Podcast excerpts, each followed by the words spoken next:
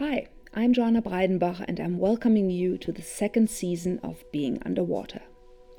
Being Underwater is a podcast about how we experience the world. In the first season, I interviewed people about their inner life and the tools they use to understand themselves. We discussed their relationship to spirituality, creativity, communication, and have a particular interest in how these topics fit in an increasingly digital world. We invite guests that have some type of inner work practice, be it meditation, writing, different kinds of therapy or body work, or creative expression. I ask them to share how they use these tools and what effects they feel from them in their lives. Together, we try to create a language for the very personal and subjective experience that belongs to each of us. Moving forward, we want to continue this exploration but with a slightly different method. I will keep holding interviews with new people, as I feel conversations trying to go deeper are fulfilling an unmet need in society, especially at a time like this with many countries around the world in some kind of lockdown due to the coronavirus. The approaching pandemic might actually well provide us with a valuable inner turn, a shift from outside preoccupations with random consumption and status to more meaningful connections and compassion. But, and this is the new approach of this season, I will also return to previous guests and ask them what has changed or maybe stayed the same since our first conversation. I hope this will help us go deeper rather than wider in this project of self exploration. With this in mind, my editor Sienna Powers and I re listened to my first interview with Ben Mason and asked him to come back and talk to me again. We wondered what it would be like for people to listen back on interviews with themselves after a year or so has gone by. What is it like to experience a little time capsule of yourself? It's not necessary to listen to the first interview in order to understand this one. However, if you would like to, you can find it on our website or wherever you get your podcasts. In the following conversation with Ben, who is a former colleague of mine at the Better Place Lab, the think tank I founded in 2010, I'll go back to some of the points from our first interview that didn't get the attention they deserved for various reasons. Maybe at the time I was not aware of their importance or felt an awkwardness about discussing topics that felt a little too dangerous. For example, I go into Ben's experience with spirituality and how language around the words God, soul, and spiritual affect his relationship with something like the divine. We discuss in more depth how Ben experiences the digital world and where he sees his place in that world. I feel that going back to our first conversation allowed us to follow topics that are harder to explore, even in intimate settings. On top of this, having this meta perspective created a space for us to look at how we, two distinct individuals, communicate together. I really enjoy trying this new approach and hope you are excited to explore it with me.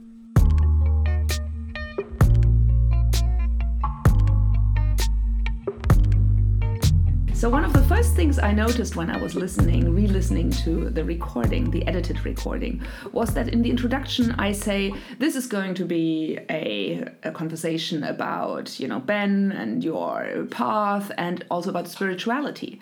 But then when I really listened to the recording, I noticed that we hadn't really gone very specifically into spirituality we had more stayed on the psychological level of your you your relationship with yourself and your relationship with other people and maybe also with the world but mm-hmm. not something which would you know go further than that. Right. And so my question at this point would be how do you actually deal with the spiritual? Is it uh, something which is important to you? Do you use the word God? Do you use other concepts from the spiritual realm, if at all? Yeah. Um, I don't think it's entirely a coincidence that we stayed on that level in the first conversation. I think consciously or unconsciously, I maybe steered it towards psychological because to me it feels safer to talk on that level. Uh, I feel uncomfortable, especially socially. Uh, for me, there's a lot of social baggage around talking about spirituality and, and God. And so when I tell people about my inner work, I say, yeah, it's like therapy. It's working on myself, it's working on my patterns. And everyone, or a lot of people think that that's good. Uh, but I worry how it will be received if I tell if I start talking about my soul or my relationship with God. And it has a biographical part to it because I was raised a Catholic and uh, rejected that when I was quite young. Um, but both in my head and in what I ex- what I project onto other people, there's a lot of baggage around God and religion which I which I still want to distance myself from. Uh, can you tell me what you rejected about Catholicism when you were little? um, I was I was young. I was so the, the rejection was also not very sophisticated. I think the, the the kind of religion which I was offered in that environment was very was not sophisticated, and my rejection was also uh, not very sophisticated. Um, so did it come more from a rational place where you thought, well, yeah. this is stupid? yeah, know? exactly. Okay. Uh, what what I heard is here's a load of stories about stuff that happened, including some like magical stuff, and I realised uh, maybe, uh, or, or I came to the conclusion at some point that didn't happen. Right. that's a, that's a stupid story. Yeah. Um, and and you know, from the age of let's say 11 through to my late 20s i was just complete rationalist and and thought the question of religion was uninteresting basically um, and you're not that much older now than your late 20s. Oh, I'm, I'm, I'm, I'm, a serious person in my 30s now. uh, 31. Um, yeah, so I've I, am I'm part as you are of a, of a spiritual community of, of uh, around Thomas Hübl, the spiritual teacher, and in that environment, we do talk about, or at least Thomas Hübl talks about the soul and talks about God, and also in some of the texts that I read, and I'm I'm able to hear that. I'm not triggered by that and and and make a sense out of it. I'm still careful about using both of those words myself. Both spirituality and God. Spirituality, I'm okay with. Okay. Spiritual right. spirituality. So the me, soul. Mm-hmm. Yes, spirituality for me is is okay. what uh, is it? What is spirituality? I think it's it's a particular dimension of, of relating to oneself but also the world which brings in this idea of depth i think uh, the idea that there can be higher levels of reality that are accessible so i associate it with a kind of altitude mm-hmm. and a spiritual uh, practice is about getting to know those levels within myself, and a spiritual attitude towards the world would be about seeking those levels in my in my relations with with other people in the world i think. So to access a deeper understanding and a more subtle truth about uh, the world and creation than is offered by a scientific outlook. Sure sure. Um, one which doesn't reject science but which includes and transcends it kind exactly of. yeah um, and again understanding i agree with what you say. Understanding sounds very cognitive and a big part of my journey has been about loose um, getting beyond a purely cognitive approach and relating in a, in a deeper much more embodied and holistic way Okay, so this would mean that opening up other channels of perception, for example, and right. being open to intuition uh, and mm-hmm. you know and other, embodied yeah. knowledge, mm-hmm. all of this stuff. Mm-hmm. But let's get back to the soul and God because it's because it's interesting. Uh, I there's two parts to it. One is an embarrassment thing. I do worry about people treat people thinking that I'm less serious or often this weird hippie esoteric so so there's this kind of fear of uh, how I'm perceived by association. Um, but there's also something in me. I, if we talk about God, the word God, and what that might mean or refer to,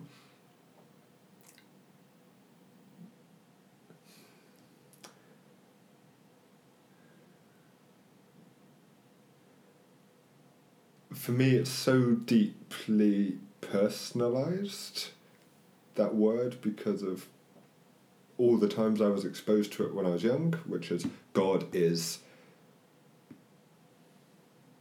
behaves pretty much like a person. He's kind of a father figure. He makes decisions. He finds something's good. He finds something's bad. He's male. Um, he he has thoughts. He has conversations, and I, I can't shake that off. My spirit, where I am spiritually now, is is an openness to theological ideas of there is, I believe, uh, an underlying unity to maybe to some kind of intelligence or some some kind of a pattern or some kind of a pattern. Yes, I, I struggle again with intelligence. yeah because it, sounds also so sounds like, a intelligence design and it also sounds Yeah. like mm-hmm. crazy christians intelligence to me well i immediately think of human intelligence. And then and then it sounds like something which is like a human mind but just bigger. Mm. And and that's not it. So so i struggle with intelligence or anything that that makes god sound too much like a human um,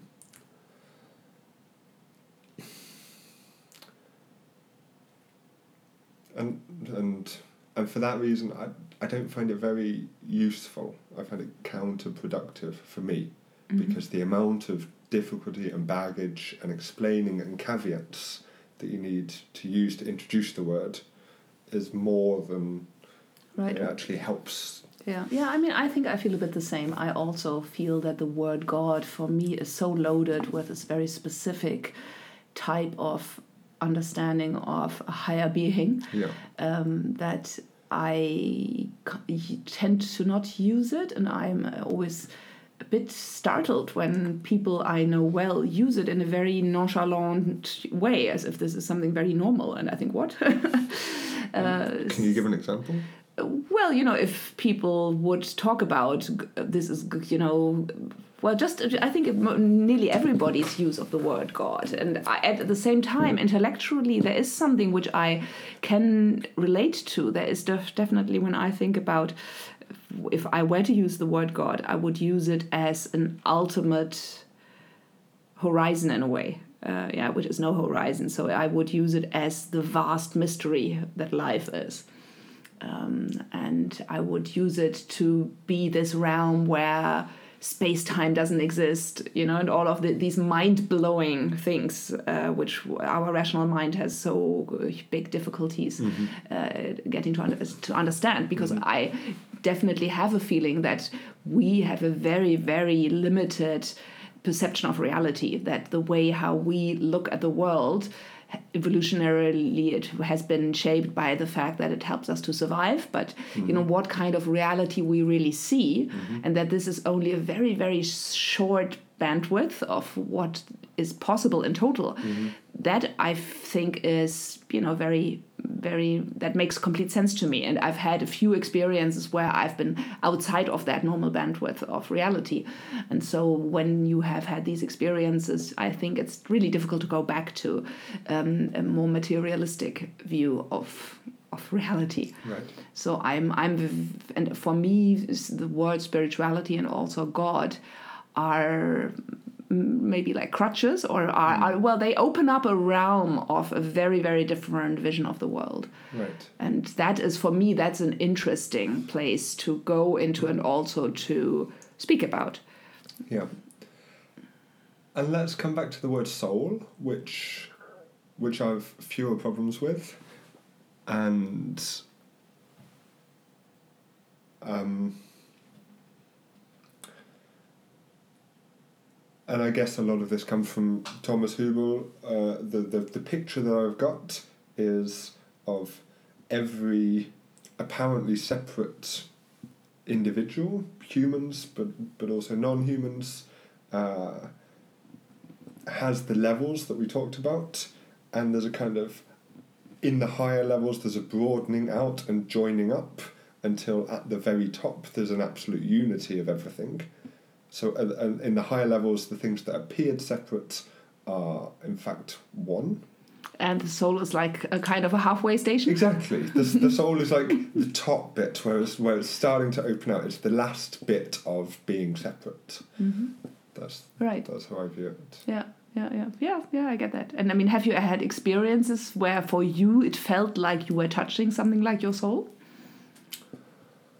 or the soul level, being in contact more with the soul level than with your individual Ben level?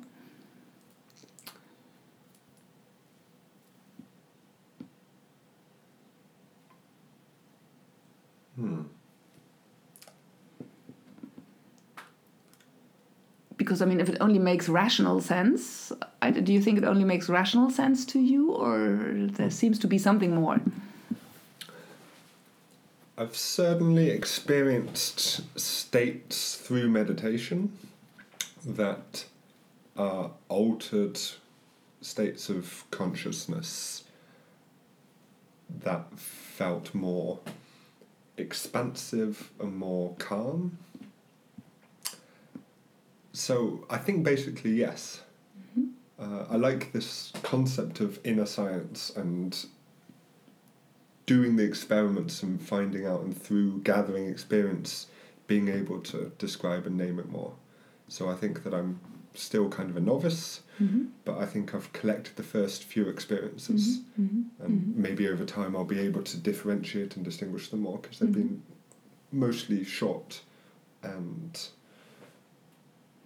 Yeah. difficult to describe. I mean, these are difficult to describe. Yeah, I mean, I think when you look into the literature, certainly, there seem to be a number of distinct stages of Right, what right. humans, what consciousness can encompass beyond the confined individual Mhm. level, which we find ourselves here at the kitchen table.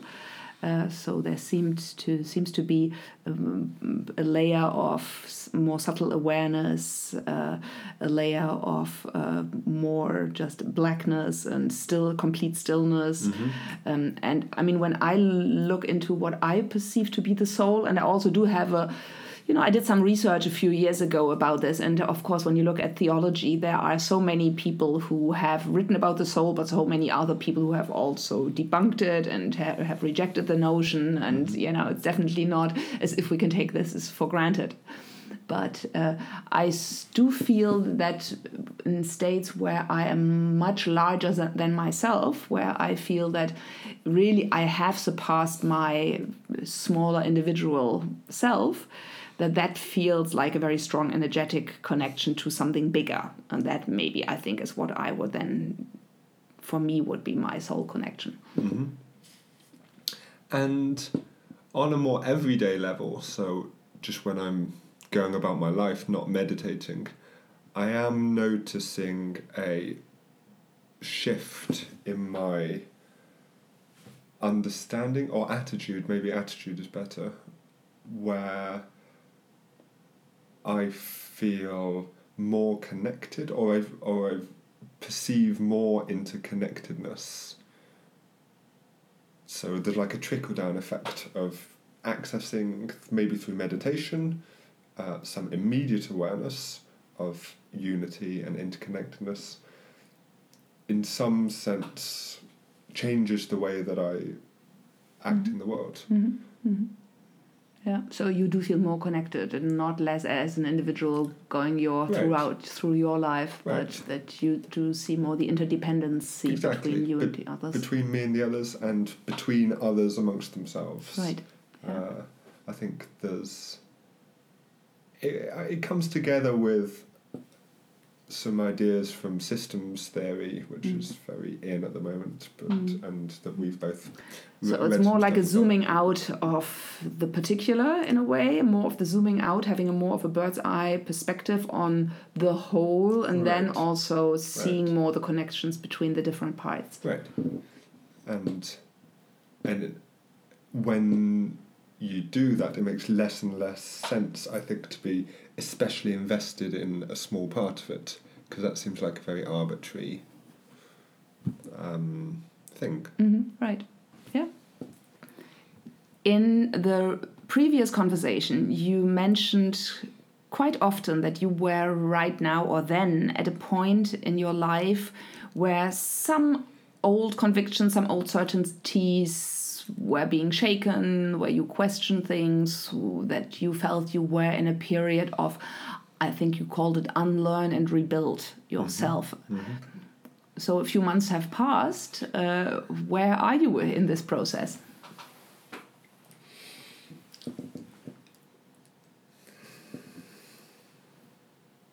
Hmm. So it was interesting to listen back and think back to where I was then. And if I were to sum it up in a sentence, what's changed since then? There's been a kind of reversal of back then I was in an external way, or the things happening in my life, in a pretty secure place.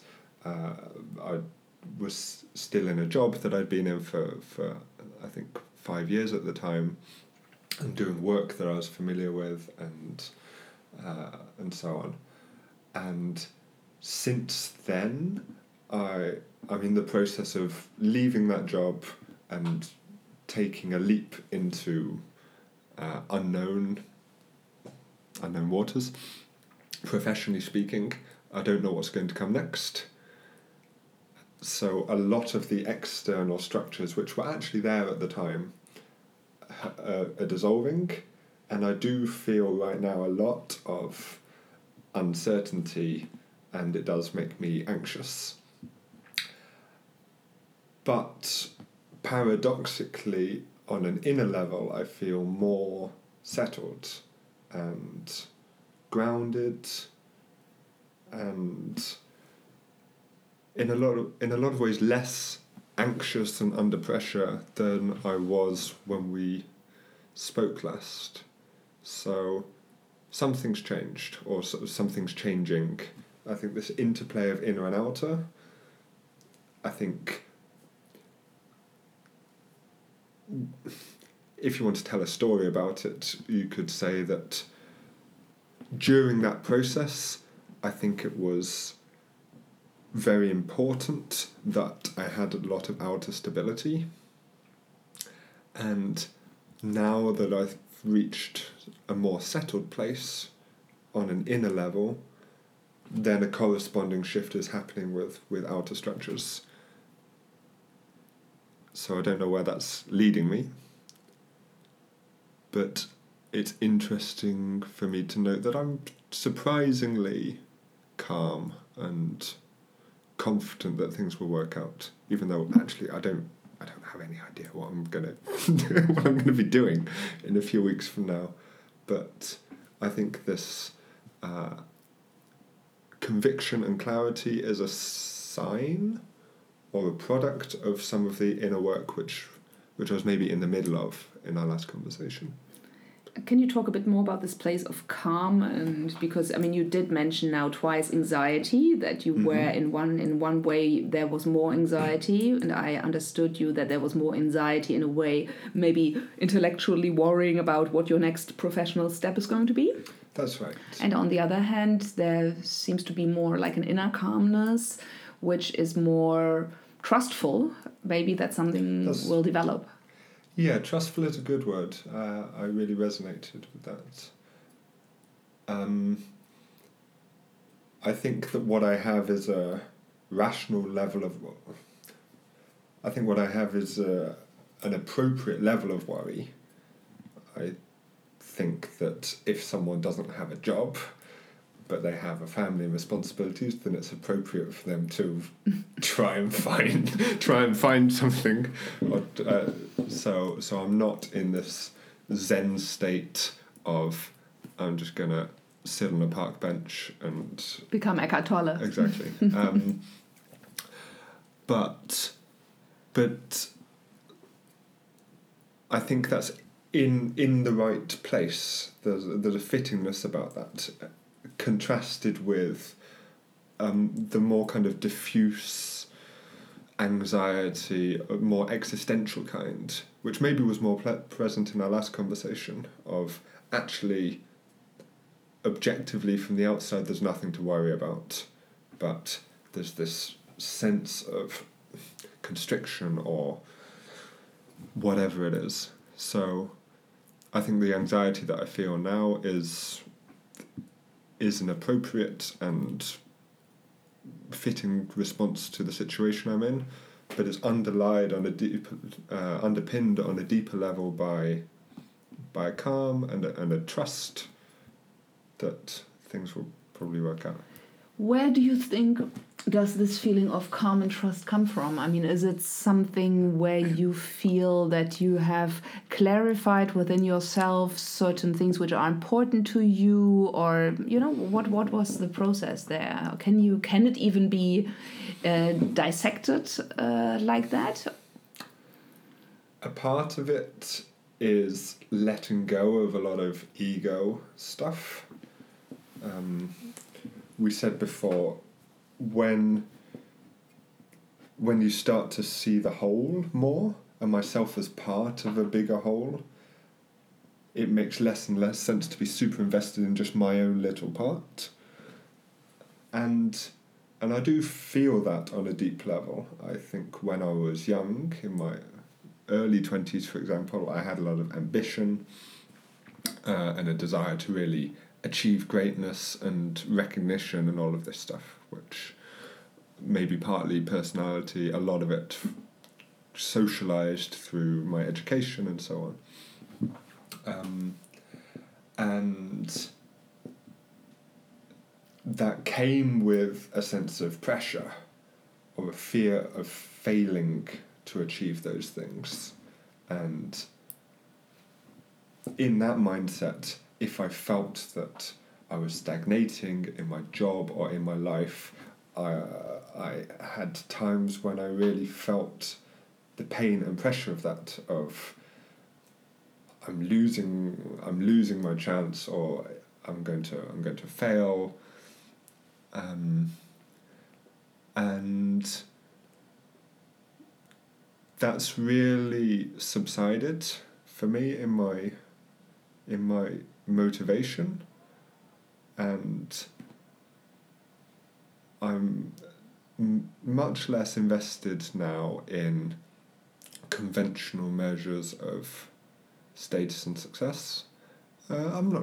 I, I, I still have it. I like the idea of being successful, and uh, and I do want some people to, to think that I'm a good person doing a good job, but it's is much less present than it was before. So what I what I do feel is more in touch with myself, more able to really disen- listen to deep parts of myself, and uh, and find what really suits me, what I'm able to contribute, and what gives me the things that I need, and I think that all of the, I think some of the earlier stuff around conventional success and ambition was connected with a kind of dissociation. Let's say in my early 20s, I was more dissociated from myself. I couldn't feel inside myself to get answers about what do I want to do in the world and not having any answers is quite is a scary thing and and so it's important to to use those answers from society, Exactly. prepackaged answers. prepackaged conventional answers. Yeah. Um, so the two have to come together. Letting go of those conventional Mhm. uh, things has to coincide with having another source, a more Right. Inner source. Right, yeah, I like that. So this is again the dynamic balance between inner and outer. No, if you don't have uh, enough structure inside yourself and don't are not really in touch with your own motivation, then it is really helpful and useful that society provides blueprints of you know where a certain per, or per person like you could go Yeah. and f- could fit into. And then the when you are there, and then when you find out that some things don't really match very well, then you can go back and do your inner work uh, Mhm. and find out more what resonates, what is suitable to you as the kind of person who you are at that given time. And then you can get let go of more of the external structures and venture out into more uncharted waters. Exactly. Do you have any idea of uncharted waters? I mean, have you thought about becoming, I don't know, you know, uh, an ecological farmer? My sister's doing that. Oh, really? Well, so- something like that. Um, no, I haven't thought radically outside the box of um, our current socio-economic model. So you are still thinking about like academic work, think tank work, social innovation work. Is this the kind of area you are navigating in? Yeah, that's where that's where I'm looking right now. Um, so looking at different fields or industries, uh, and probably staying around the area of social innovation or social challenges, uh, and then there's the dimension of what kind of work gives me energy, and I want to be reading and thinking and writing, but also I had an experience yesterday of presenting and realizing that working with groups and, and moderating also gives me a lot of energy. So, so trying to unite these things of working on a topic that I really have passion for, but a mode of working that fits well with me, and then I've spent the past four or five years working in a new work environment and Meaning self Oh. self management. yeah, self management mm, mm, and fluid hierarchies. yes, and and the personal dimensions that come with that of being able to show up at work with with emotions, with transparent communication, and I think it would be really difficult to come to return to an environment that was l- more constrained than that, and to come back to your question, I don't necessarily have a lot of trust that there are lots of jobs out there that fulfill all of those criteria. I, I do worry that society isn't at that place. So so I need to maybe work out what I'm most prepared to compromise on. Okay, okay. Well, it's going. this uh, calls for another retake of our conversation in maybe six months' time, Ben. Cool. Um, ben, I would like to go back to the topic of digitization, which we, I believe, only briefly touched upon in our first conversation. There we were, or I think you were making the distinction between the uh, fact that it is very easy to lose focus uh, uh, in an era full of digital information and continuous flow of digital content in real time that it's easy to dissolve yourself and dissipate in a way in this. And on the other hand that there is the possibility that we take digital technology as a kind of evolutionary pressure which enables us to grow to host more complexity in us and to strengthen really ourselves but in a way which where we are bigger than before let's put it this way. Um, have you had any other experience? Do you have any new thoughts about how our inner worlds and our de- inner development is affected by digital technology? Or do you have you developed your own uh, new practices maybe whereby you find right now you are dealing with digitalization in a specific way or you are mainly interested in tools for such and such?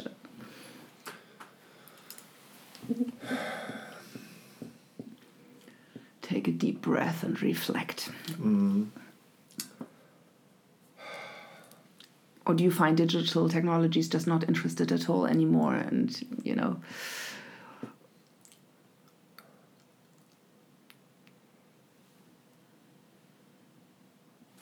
I feel pessimistic about the uh, role that digital technology has for me right now.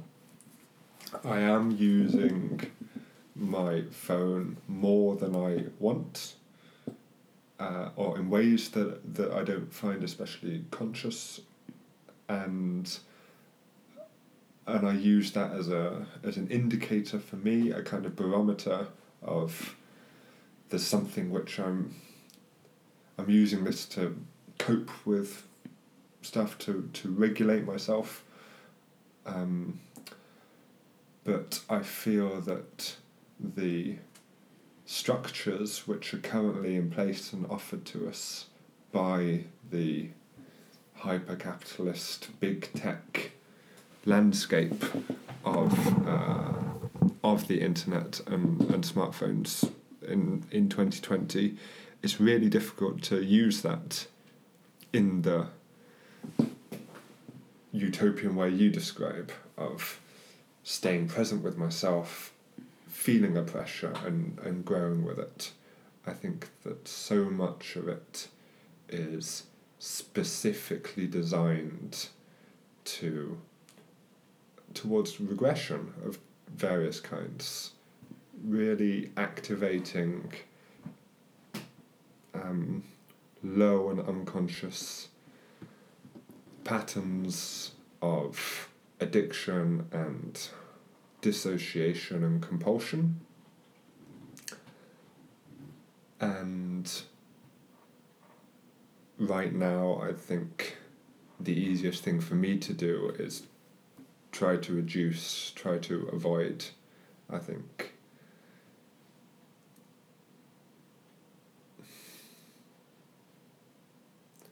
I think bridging the gap between pathological structures and where I'd like to be in my own development of consciousness. Mm-hmm. It's more than I am able to do right now uh, even though I would argue that right now there are a few new impulses, new projects which seem to cater for a more, more open, equitable, quality oriented uh, internet. No, I mean, let's just take the new social platform from Jimmy Wales, from Wikimedia.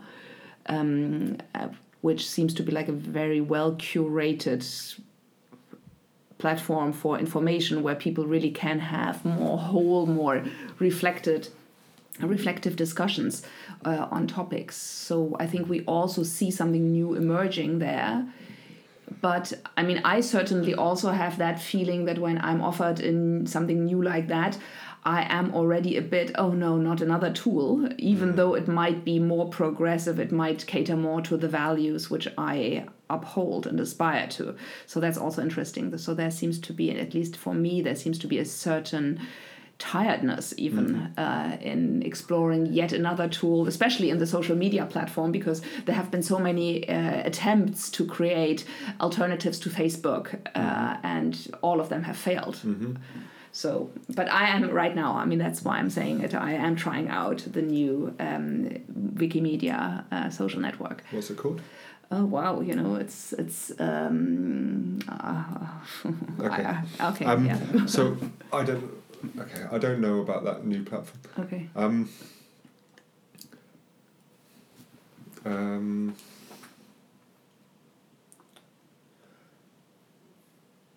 I do believe that there's a lot of good stuff that I am missing out on and and I don't know about and I'm not exploring. I think that there are parts of um, online culture which are super interesting and nourishing and communities of people doing really good work and there's a sense for me of you need to pick your battles. And I think it's great if some people are, are, are building those pockets or, or creating alternative structures to the pathological ones that I mentioned before. And I don't feel a resonance for myself. I don't think that's where I have a real contribution. So, so, what about the topic of inner work, for example? Because there are platforms like, let's say, the Emerge Network, for example, where there are people who are trying to create more consciousness in the world. There are um, blogs by people who are looking at uh, contemporary spirituality, for example, or contemporary Christianity, even. Um, is that something which draws you? Do you ever use online resources for your inner work? A little.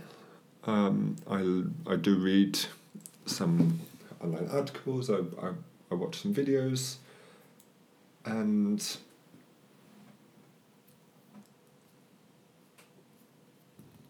and I do. One important function that it does serve for me is quite a intuitive sense of the cultural frequency most of my serious thinking, uh, I, I still go back to books and, and audiobooks. Um, long form works that give me time to slow down and digest. Um, so the more intellectually heavy lifting that I do is not online and not engaging really with digital media. Um, but I do think it's important to me to feel connected to where society is right now. By the way, you asked earlier whether I thought about being a farmer or completely going off grid, and, and I have a strong sense of I don't want to do that. I want to feel connected to where humanity and society are right now and work to be within that and create. So you would have to that. go to the, mm, lab where they grow meat now. So that would be the kind of modern farming, the lab farming. Who knows? um, and where was I before that? Um, so for that reason, I do.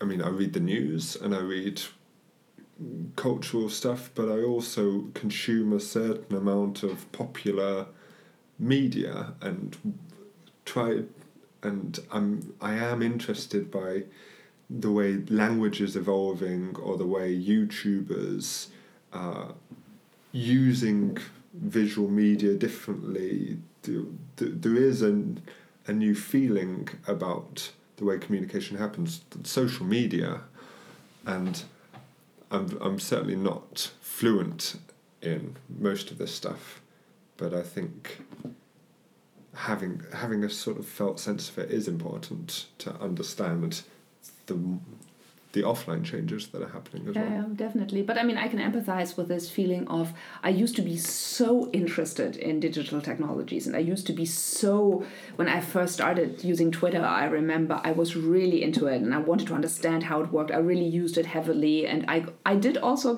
get a lot out of it in in many ways. And it is hard for me to go back to that same level of enthusiasm uh, about something right now. Mm-hmm um, so I think that's I share that with you.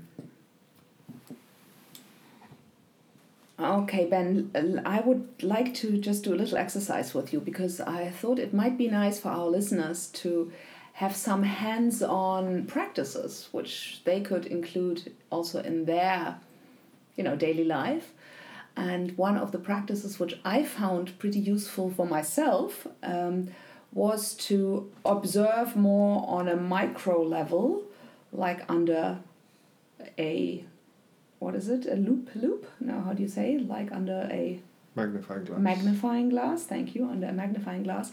How we actually communicate when we sit together here.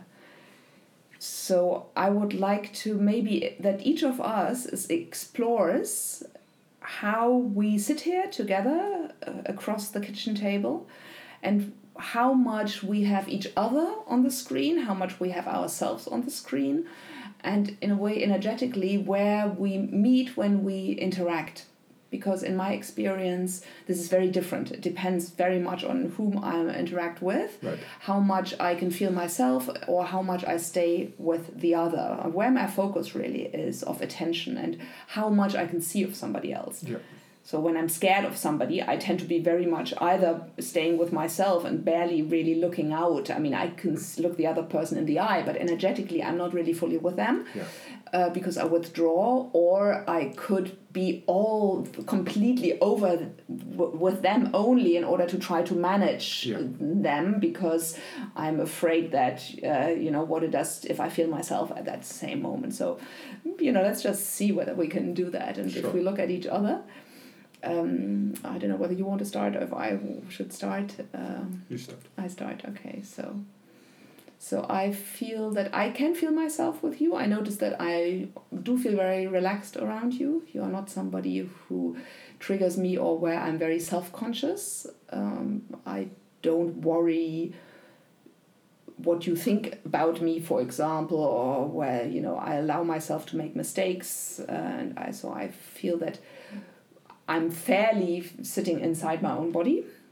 Um, I'm, I, s- I say that um, I'm, I'm quite resting in my body because I do have the tendency to be a bit removed from myself. Mm. But uh, normally, I I mean, in the way we sit here, I feel fairly relaxed. I can feel my whole body sitting here. Um, and I feel that I can also stay with you quite well. So I can give you space. I nothing really triggers me. If you make a break try to find for words if you say something i might disagree with i don't have any explicit internal reactions to it. Um, so i would say that i can see you to a certain degree yeah so i would say maybe i am going i don't know how to describe this uh, in words. It's more easy to describe this with a gesture uh, but i think i can see not fully behind you so i don't i'm not really aware of your back for example. That's not something i'm aware of but i am aware of who's sitting in front of me and i don't feel that there is are any tensions or frictions uh, between us which really distort my perspective of you. Right. I think that I'm pretty similar. I noticed it when we were talking of I feel really calm about searching for words or trying to um, trying to seek clarity there's there's a calm in being able to do that. And i think if it if i was with someone who i didn't know so well if there wasn't the same familiarity or trust then i would feel i need to be more attentive. I need to be picking up how how you're reacting to me.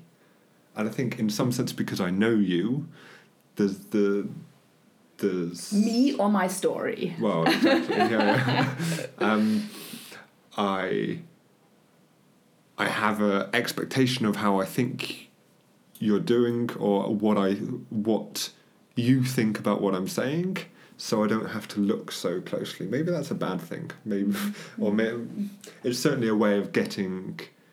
It's a workaround. Right, right. So Um, you would say that you are not fully always checking in uh, freshly every moment. I- How is she doing? Uh, both. It's a bit of both. I think that there, there are some moments, and we talked about this last time, when I concentrate and uh, on the right choice of words, and then there's a moment of breaking eye contact and just turning inwards to do that, and then re-establishing the contact. Right. Uh, it's a it's a bandwidth uh, issue, and but but I do feel in contact. I do feel in contact, and uh, so I feel the relation between us. I've, I I feel in our conversation a sense of something emerging or ideas as they come as they go back and forth. So a communication in what we're talking about. uh, and and I do feel my body and your body as well, partially, more the upper body and the head. I think. Yeah, I mean, I also often feel that much more than my um, legs, for example. So, and sometimes when I do feel my legs very strongly, I think, wow, what an amazing feeling. Imagine going through life like this, really fulfilling. Because, I mean, of course, I feel my legs, but, you know, there are so many nuances right, of, of, of presence and really feeling uh, myself and yeah. I do tend to be very much in my head and in my upper body, and I would always say that probably from my stomach up, upward, that is the part in which I am mostly, you know, focusing myself and mm. where my my most energy is. Mm. And I liked what you said about not being triggered. Uh, I mean, to put it in the context of my everyday life, uh, this weekend where um, my stepchildren have been with us and we've just been arguing all weekend. They've been arguing about meals, they've been arguing about board games, and it's fine, but it just needs to be held the whole time. And uh, and I feel any opening or any small thing, uh, one of them will jump in with a very triggered reaction and so that gives me a contrast mm. when you talk about what we have here is a very wide space it's not constricted and if i say something a bit that's just clumsy or wrong or if i am lost for words for a while that we can remain present and comfortable with that that it doesn't immediately collapse or become difficult. Yeah, yeah, thanks. Thanks. I feel the same, and I hope our listeners can empathize with this. thanks, Ben.